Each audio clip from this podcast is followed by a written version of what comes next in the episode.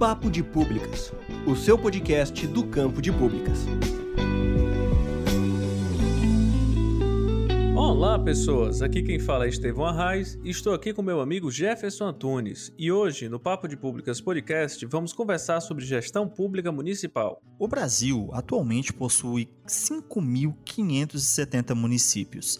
Município corresponde à escala local, ou seja, é onde a vida, os espaços públicos, casas e onde os serviços públicos são operacionalizados. No Poder Executivo Municipal, existe a representação máxima do que seria o prefeito, a prefeita, com suas secretarias e equipamentos públicos que atuam no território do município. Lembrando que, quando falamos município, estamos falando da totalidade do território, que envolve a zona rural e a zona urbana. Comumente falamos que moramos na cidade tal, mas falar em cidade significa se referir apenas ao perímetro urbano, que também é onde está localizada a sede no município.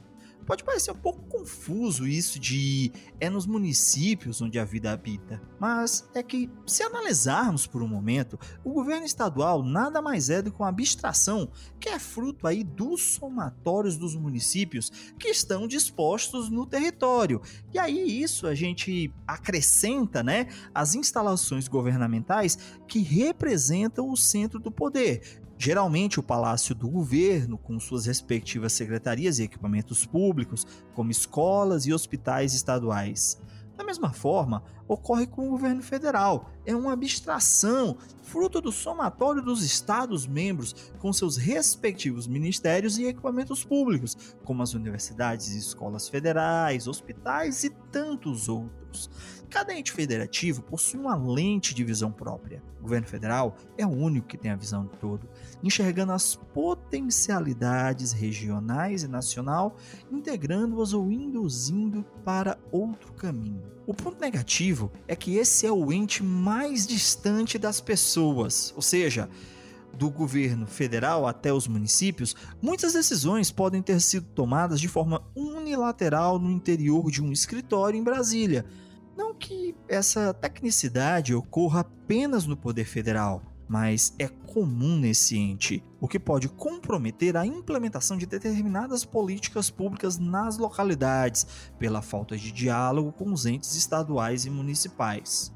Já o âmbito estadual possui uma visão regionalizada de seus territórios. O Ceará, por exemplo, possui 14 regiões de planejamento, com base em elementos culturais, econômicos, políticos e territoriais.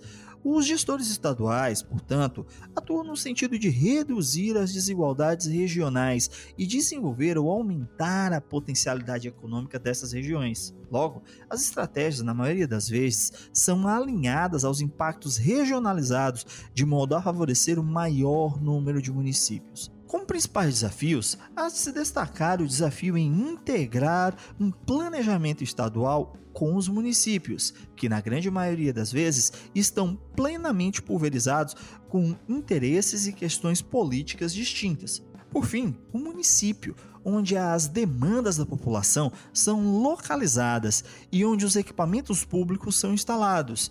E o principal desafio consiste nos bairrismos municipais, onde gestores e gestoras públicas municipais acreditam que seus municípios estão no vazio, ou seja, realizando planejamentos completamente desconectados dos estabelecidos no âmbito estadual e federal como se todas as soluções viessem do município e para o município, sem se ater ao que o coleguinha do lado tem feito. Jefferson, os municípios em si eles me fascinam bastante, cara.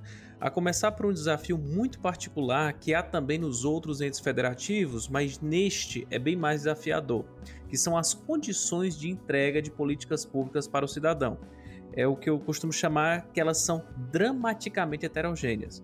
E o que eu quero dizer é o seguinte: a gestão pública municipal ela não pode ser enxergada como um monólito, uma rocha, que tudo é homogêneo, que tudo está ligado à vontade do gestor público municipal que no caso é o prefeito. Muito pelo contrário, pessoal. O prefeito, por melhor e mais esclarecido que ele seja, o máximo que ele pode hoje é articular os setores da máquina pública para com uma diretriz governamental, ou seja, tentar alinhar secretarias com seu plano de governo.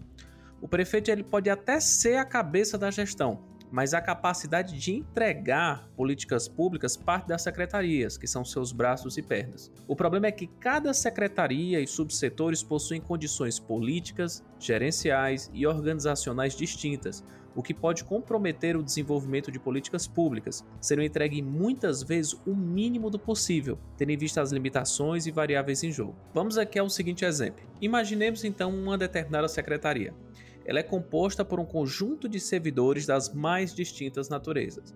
Há o comissionado, que faz parte da gestão vigente, há o concursado, que passou em um concurso e está lotado naquele setor, há o gestor político, que, similar ao comissionado, está lotado em função também da gestão vigente, e há os servidores terceirizados que estão ali vinculados a algum contrato de prestação de serviço. Ou seja, pessoal, em um só espaço há quatro públicos com distintos interesses e modelos de contratação que de alguma forma vão influenciar e serem influenciados pela secretaria. Afinal, ela tem processos e rotinas que de certa forma conduzem e deixam conduzir esses servidores. Somado a isso, não há no Brasil um processo cultural de gestão da memória do setor público e muito menos de capacitação de todos os servidores de forma recorrente, o que leva à eclosão de dois problemas recorrentes também na gestão pública. O primeiro, a descontinuidade das gestões, fazendo-as começar quase sempre do zero a cada nova eleição, como se não existisse absolutamente nada antes da, da ascensão do novo gestor público, e o outro problema é o desconhecimento por parte dos gestores do que de fato é que cada setor ou servidor deve fazer. Sim, a maioria dos gestores caem praticamente de paraquedas, por maior que seja o know-how, ou a experiência ou a formação dessa área. Não há um treinamento prévio ou alinhamento com as diretrizes do planejamento municipal, e quando isso ocorre, é mais fruto do nível de esclarecimento do gestor do que algo institucional em todos os municípios. Desse modo, só para começar, a maioria dos gestores vai perder entre um a dois meses apenas para conhecer os processos e saber minimamente o que é que eles podem fazer. Lembrando mais uma vez que a gestão municipal não está localizada no vácuo, no vazio, o que significa dizer que nem o tempo nem o espaço eles param para que esse gestor se qualifique e muitas vezes esses mesmos gestores se veem como chamamos aqui o carro na frente dos bois ou trocar a roda com o carro andando ao ficar diante de inúmeros projetos e programas de outras instâncias, como ocorre fruto de editais do governo estadual e federal, somado a isso aos problemas do dia a dia, as ações e programas que devem ser desenvolvidas no médio e longo prazo no âmbito municipal. E olhem que a gente nem falou de outras variáveis que podem afetar direta ou indiretamente o trabalho desses gestores públicos municipais, como mudança de escalões, mudança de gestão, decisões de governadores e presidentes, mudança em determinadas políticas que afetam o setor, enfim o município fica basicamente no centro do furacão. Por fim, eu queria lembrar mais uma vez que estes fenômenos também ocorrem no governo estadual e federal, mas em uma escala muito menor se comparada nos municípios, que é um ente federativo que sequer possui condições próprias para se autofinanciar, o que dirá então de possuir planos de cargos e carreiras muito bem estabelecidos nas áreas de gestão pública ou administração pública. Bem, o interessante desse dramaticamente heterogênea capacidade de entregar políticas públicas vai muito ao encontro do texto do professor Peter Evans. É um texto de 1992, o que mostra que esse problema não é novo.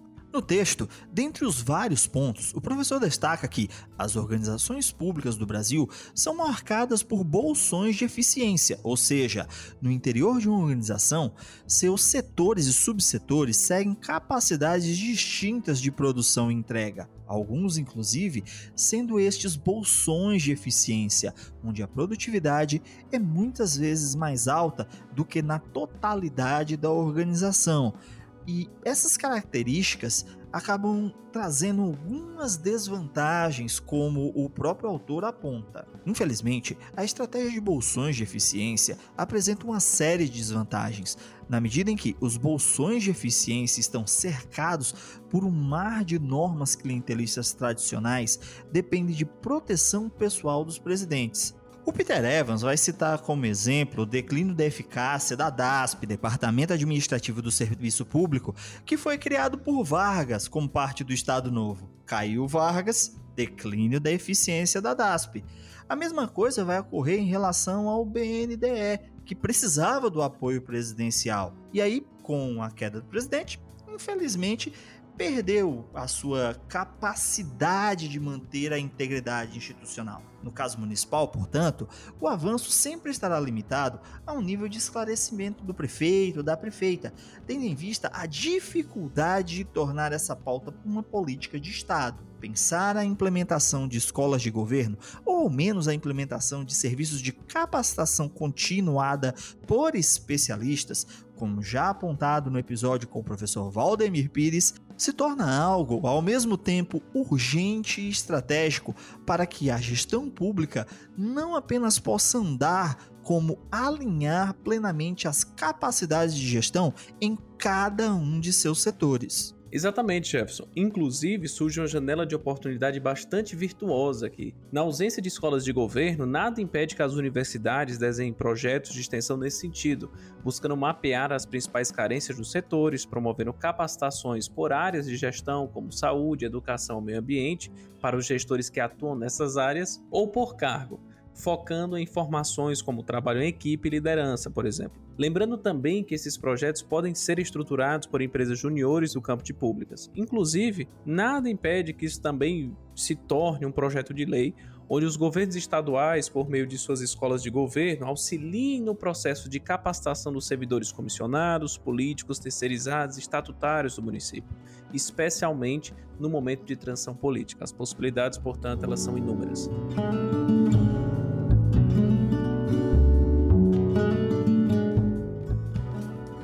De Públicas, o seu podcast do campo de públicas. Quer conhecer mais sobre o Papo de Públicas Podcast? Estamos em todas as redes sociais. É só procurar por Papo de Públicas Podcast ou nos enviar um e-mail para papodepublicaspodcast@gmail.com.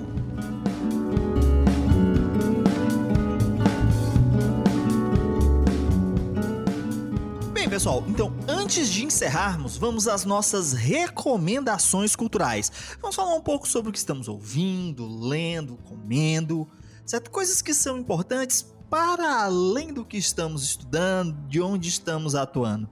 Começa aí, Estevão. Qual a tua dica? Jefferson, a dica de hoje é um livro de certa forma até tradicional dentro do campo de públicas, que é o nosso Guia de Políticas Públicas Gerenciando Processos, que ele é escrito pelos professores Wu, Ramesh, Howlett e Fritzen, e ele é organizado pela nossa querida Escola Nacional de Administração Pública, ENAP. Bem, e hoje eu vou dar a dica aqui para vocês, para quem está interessado em educação, para quem está interessada em educação, professores e professoras do campo de públicas, se quiserem saber mais sobre jogos na educação. Sim, jogos são bem utilizados no campo de públicas. O livro As Bases da Aprendizagem Baseada em Jogos, Elementos Essenciais sobre os Jogos na Educação do autor, por um acaso, Jefferson Antunes, que é quem vos fala, certo? Que foi lançado semana passada. Então, se vocês quiserem conferir aí o livro que eu lancei semana passada, falando sobre jogos na educação, aprendizagem baseada em jogos, é uma obra de caráter científico, mas também informativa,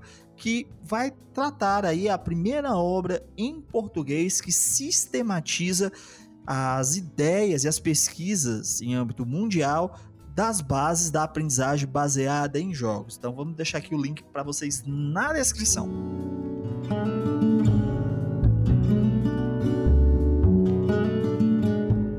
Papo de Públicas Podcast quer divulgar o seu estudo. Envie um resumo acessível em uma linguagem didática e nós vamos produzir a divulgação do seu estudo. Envie para papo de públicas podcast gmail.com e vamos divulgar a ciência construída pelo campo de públicas.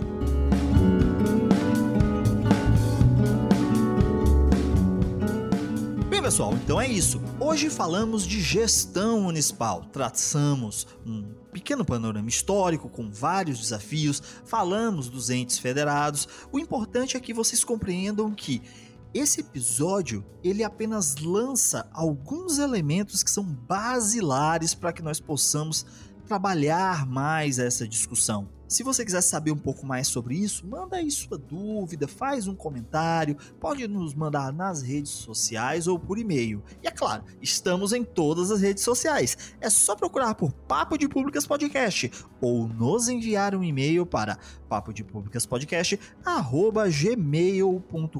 Estevão, se alguém quiser te encontrar nas redes sociais, como é que ela faz? Só chamar lá no Instagram, arroba Estevão Arraes ou no Facebook, Estevão Arraes. E se você quiser me encontrar nas redes sociais, é só procurar por Jefferson Calderache no Facebook, arroba Calderache no Instagram e no Twitter. E se você se interessa por escrita científica, formação de jovens cientistas, métodos e técnicas de pesquisa, dá uma olhada lá nos meus canais do YouTube, Pesquisa e Jogos e o Jefferson Antunes FC, onde você vai encontrar muitos vídeos sobre esses temas. Lembrando que todos os links citados nesse episódio e as nossas redes sociais vão estar na descrição. Um forte abraço e até o nosso próximo encontro!